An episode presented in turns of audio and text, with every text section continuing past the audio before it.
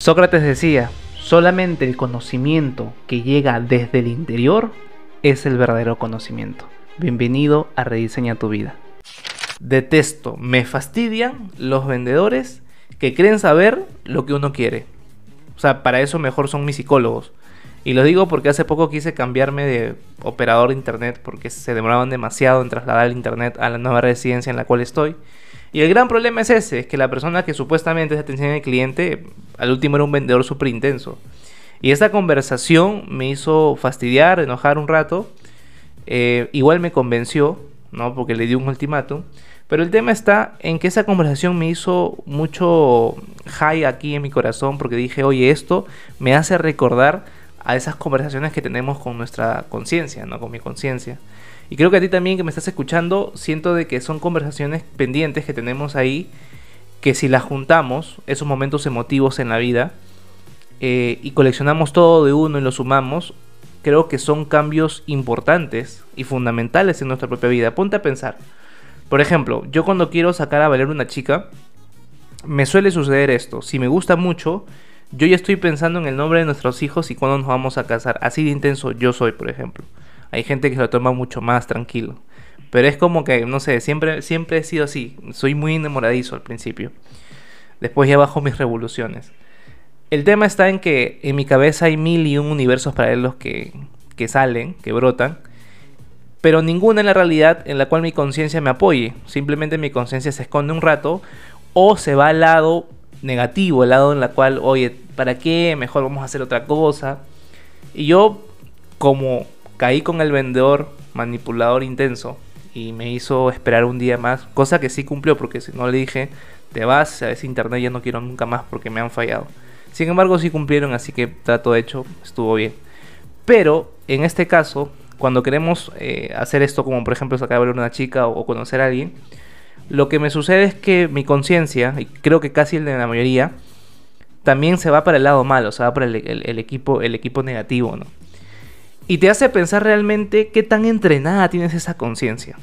Y lo digo porque me hizo también recordar en los momentos en los cuales eh, yo empecé este podcast. Si ya después de mucho tiempo dejé de hacer podcast, lo dejé por un proceso más que ya había cumplido un cometido, creo, con este podcast, que era, oye, no lo, hizo para que, no lo hice para que la gente lo escuchara, lo hice más que todo como para escucharme yo mismo en mi etapa de depresión. Después de que salí de eso, ya como que lo dejé y más que todo comentaba cosas que me sucedían en la vida. Sin embargo, lo que sucedía es que cuando dejé de hacer podcast, a mis amistades como que era yo el que más hablaba, entonces era un poco incómodo porque a veces quería conversar de temas mucho más profundos como este. Y mis amigos no, y no tiene nada de malo, porque al último creo que cada persona tiene un interés distinto ¿no? en cualquier tema de conversación. Y hoy decidí escaparme de eso y dije, oye, voy a retomar mi terapia. Eh, la depresión es un proceso que las personas piensan que es fácil de llevar, aunque ahora hay mucha gente que, lo ven ya con un tema mucho más serio, ¿no? Ya lo ven como que más entre líneas y, y realmente cuando una persona está con depresión ya no lo puedes animar, ya la gente entendió eso, ¿no? De que no es un tema de animar y se acabó. Y yo dije, oye, ¿qué, ¿qué, yo pude hacer en este momento? ¿Qué yo puedo hacer en este momento? Cuando ya salí de esa etapa, pero igual hay algunos rezagos, como todos, que ya no es depresión, sino es parte de la distimia, que es un proceso antes de la depresión en la cual eh, no tienes, por ejemplo, eh, metas eh, claras, no hay claridad en las cosas que tienes.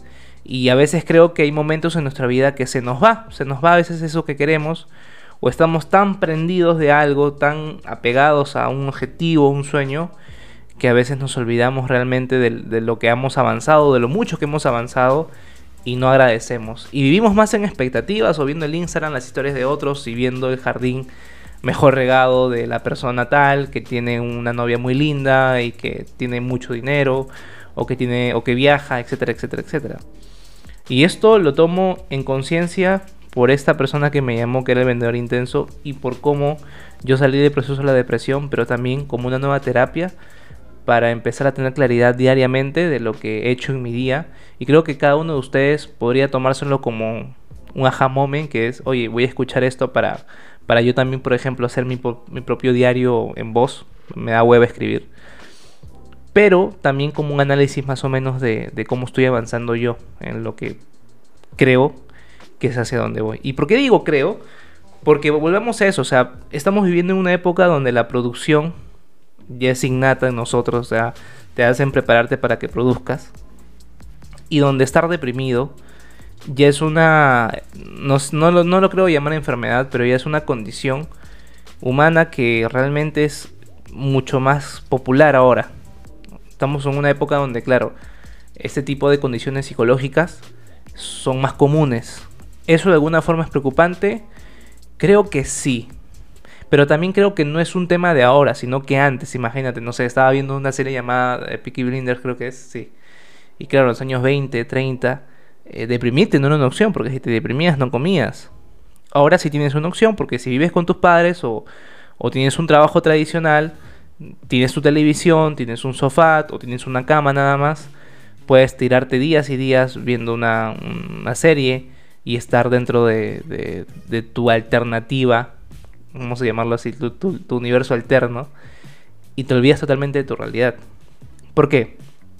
Me ha pasado a mí que semanas enteras me he quedado viendo series, por ejemplo, y ya no era con el fan de disfrutarla, sino era con el fan de simplemente salir de mi realidad. ¿Por qué? Y aquí hay muchos complejos que tenemos que, que ver y analizar. No me quiero ir a ese punto, pero siento yo que lo más importante de tener esa realidad alterna, vamos a llamarlo así, de escaparte de tus pensamientos, hace de que realmente pues se acostumbre. En mi caso a veces yo soy adicto a ese tipo de, de realidades alternas. Al menos me doy cuenta y trato de hacer algo al respecto. ¿Por qué? Porque cuando ya generas un, o sea, generas empleo, cuando ya tienes un negocio, ya ese tipo de condiciones, como escaparte de tu realidad, hacen de que tu negocio produzca menos o que te pasen eh, o te, pase el caos en la vida, ¿no? Que es que te pasen problemas y trates de solucionarlo, pero no estás en tu mejor ánimo, no estás en tu mejor momento y eso hace de que las soluciones sean pésimas, paupérrimas y eso hace que también caigas en distimia o en depresión, entonces hay que tener cuidado en eso. No soy una persona que te pueda hacer, dar consejos sobre cómo solucionarlos, pero te voy a decir que me ayudó a mí y qué es lo que la razón por la cual hice este podcast. Una de las razones fue crear. Creo que para mí crear es el mejor regalo que nos dio Dios o el universo. Creo que somos seres creadores. Y creo que crear es la mejor solución para cualquier condición psicológica que te permita crear. Por ejemplo, la distimia y la depresión para mí son condiciones que si tú utilizas como antídoto crear, puedes ser una persona sin esa condición después de un tiempo. ¿Y a qué me refiero con crear? Con ocuparte en algo, ocuparte en un proyecto y creas tú. Empiezas a desarrollar tu propia expertise, empiezas a desarrollar algo que tal vez querías hacer mucho antes. Por eso, vuelvo a lo mismo. Crear significa estar pendiente en algo y tener el hábito de terminarlo porque muchas personas no tienen el hábito de terminar algo. Y lo ves constantemente. Mucha gente deja la universidad, mucha gente deja sus estudios, mucha gente deja el trabajo cada 6, 7, 8 meses porque en su mente dice, quiero algo distinto. Pero creo que también eso de creo quiero algo distinto hace de que no seas constante en algo. Y no quiero decir que todos los casos sean iguales, no, para nada. Tal vez en tu trabajo no te sientes bien y quieres cambiar, pero si hay un patrón de cambiar de trabajo cada 6, 7, 8 meses, hay un problema que hay que, hay que ver, no en todos los trabajos te van a tratar así, ¿no? Y no solamente eso, sino que ese cambio también puede ser en relaciones. E, en lo personal, yo soy una persona que se enamora muy rápido, o sea, es muy intenso al principio, después bajo mis revoluciones y me aburro. Eso me pasa casi siempre. Trato de entenderlo, trato de, de ver, oye, no es que voy a bajar mi intensidad, pero tratar de mantener la intensidad desde que comencé. Y eso es algo que trato de desarrollar. El tema también está en que, al menos si vas a crear, puedes crear una relación en pareja y puedes dedicarle todo el tiempo a la dirección en pareja o puedes dedicarle gran tiempo de tu vida. Pero el tema está en que no depende 100% de ti, depende de tu pareja también, de que te permita hacer eso o de que pues no te traicione, ¿no?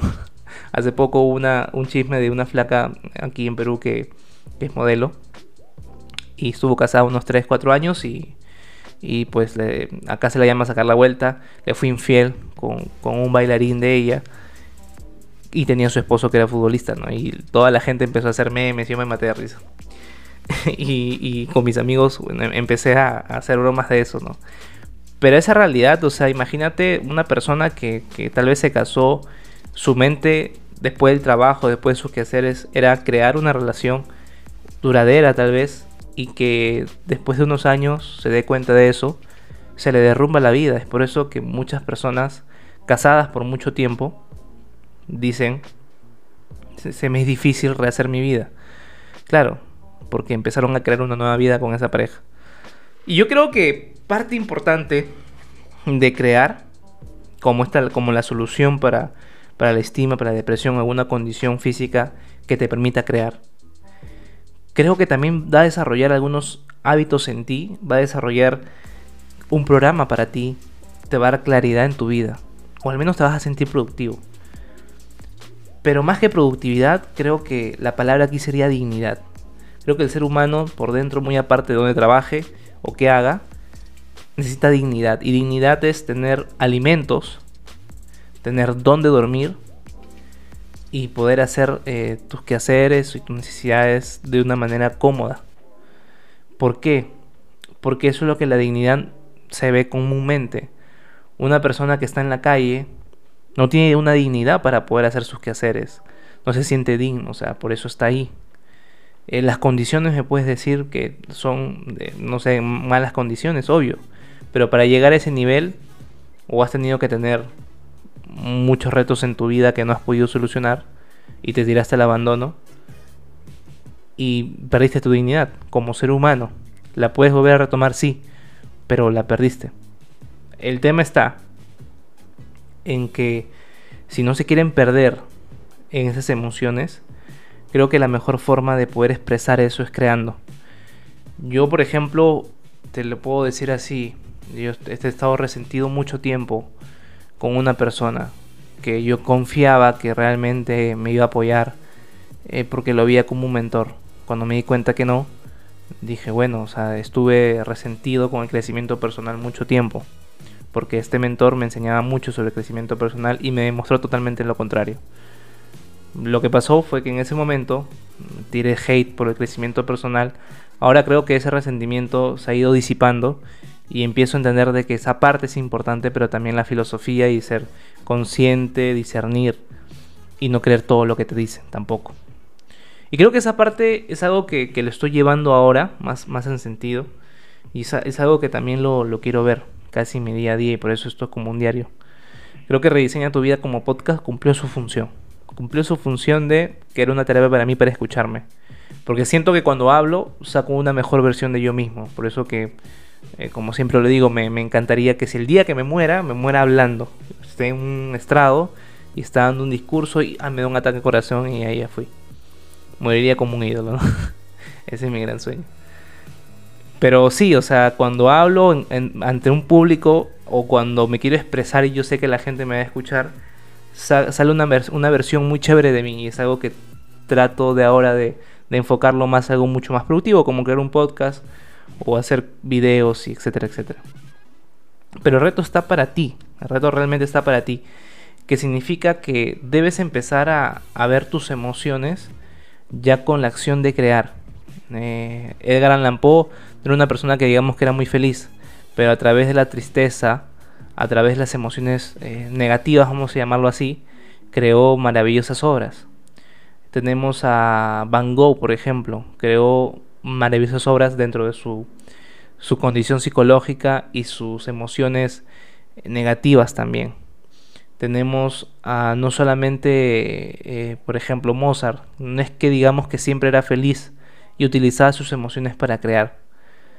Y no solamente ellos, sino también te puedo nombrar eh, científicos, te puedo nombrar artistas, te puedo nombrar eh, educadores, te puedo nombrar gente que supo utilizar sus emociones para crear. Porque las emociones tienen algo eh, y que están muy relacionadas a la distimia y la depresión. Que si realmente te, te, dejas llevar a un extremo, a esa, a esa emoción, deja que esa emoción se vaya hasta el extremo, puede causarte esas condiciones psicológicas.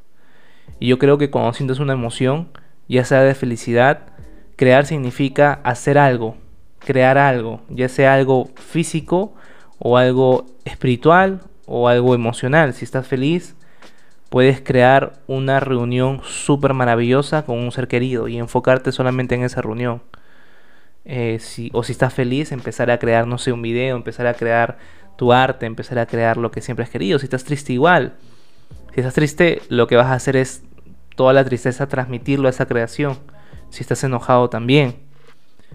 Pero si lo llevas a un extremo, va a causar condiciones psicológicas que te va a ser difícil superarlas en el tiempo. Y eso es lo que yo quiero ir contigo. Realmente valdría la pena llevarte a condiciones como la distimia o la depresión para que, para que descanses, imagínate, no sé, 6, 7, un año y te des cuenta que has perdido ese tiempo cuando pudiste haber creado cosas. Y creo que es eso. Yo me he estado enfocando mucho en las relaciones últimamente, no sé por qué. No sé por qué mi mente se enfocó mucho en tener una pareja. Soy una persona que no suele tener una pareja por mucho tiempo. No sé, no suele, pero puede cambiar, sí, ojalá. Siento que en estas últimas semanas quise encontrar una persona que, que realmente pudiera estar a mi costado, pero he fallado estrepitosamente, he fallado históricamente. Con las personas que he salido, eh, simplemente les he demostrado lo, intensido, lo intenso que tengo, o que soy, que tengo, no, lo intenso que soy, y se han asustado pero a la vez que he sido intenso también ha sido, he sido muy cariñoso, he sido muy romántico y casi todo lo que estaba haciendo diariamente lo enfoqué solamente en construir una relación. Y cuando me doy cuenta que realmente no depende de mí, digo, brother, ¿qué estoy haciendo?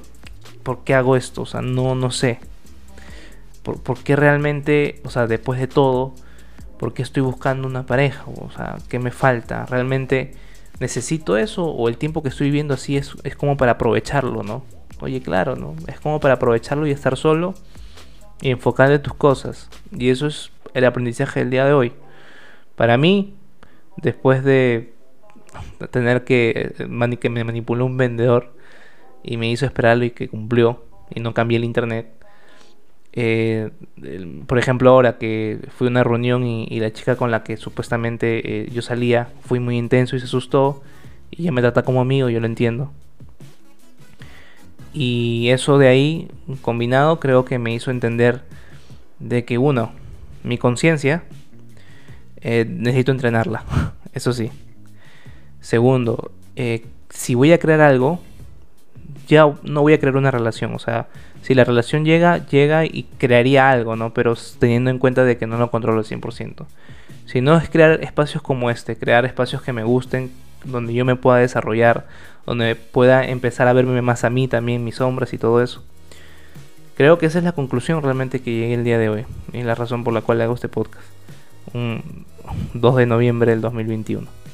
Si ustedes van a mi primer capítulo que se llama Estúpidos propósitos de año nuevo, que lo escribí en el 2000, que lo hablé en el 2018, imagínense, ya pasó 3 años. Ahí estaba en depresión. Pueden darse un vistazo ahí y darse cuenta la diferencia. Ahora que ya no tengo los problemas que tenía en ese momento, siento que me estoy creando problemas que no debería. Y cuando pasa eso es porque no hay claridad. Y si te está pasando eso, reevalúa las cosas. Si estás como estás es por alguna razón. Yo estoy sin pareja, tengo dinero suficiente para poder vivir. Eso es lo que he llegado ahora. Pero estar buscando una pareja, estar buscando algo, era, era como perseguir algo que siempre va a huir de mí. Y es mejor que fluya de una manera mucho más orgánica. Y es eso. Simplemente enfocarme en la gente que tengo a mi lado, la gente que me aguanta, que me quiere. Y darles a ellos el amor que tengo. Y si llega una persona más, bienvenido sea. Y si no, me quedo haciendo lo que yo estoy haciendo. Que es seguir creando. Y eso es. Este rediseña tu vida como podcast. Realmente va a ser los aprendizajes diarios que tengo todos los días. Emocionales, físicos, eh, mentales, y siento que de alguna forma les puedo ayudar a ustedes. Si es que les ayuda como herramienta. ¿Por qué? Porque al último a quién le interesa mi vida más que a mí. A nadie más le debe interesar. Si te interesa, gracias por seguirme. Pero realmente no debe interesarle a más gente. Mi vida no es tan importante, solamente para mí. Pero creo que mi aprendizaje diario te puede ayudar en reconsiderar lo que tu conciencia te dice. Y no te dejes manipular así como ese vendedor me manipuló. Así que ya sabes. Hey, gracias por quedarte hasta el final. Rediseña tu vida ha evolucionado en el tiempo. Hace más de tres años que comencé este podcast y fue como una terapia para mi depresión. Ha evolucionado a tal nivel de que ahora es como un diario donde no te puedo decir cómo vivir, pero tal vez te puedo hacer pensar. Y ese es el objetivo. Así que gracias por recomendarlo y si quieres conversar personalmente y contarme tus cosas, me puedes encontrar en Instagram como arroba gercórdoba, con G de gato, ya sabes.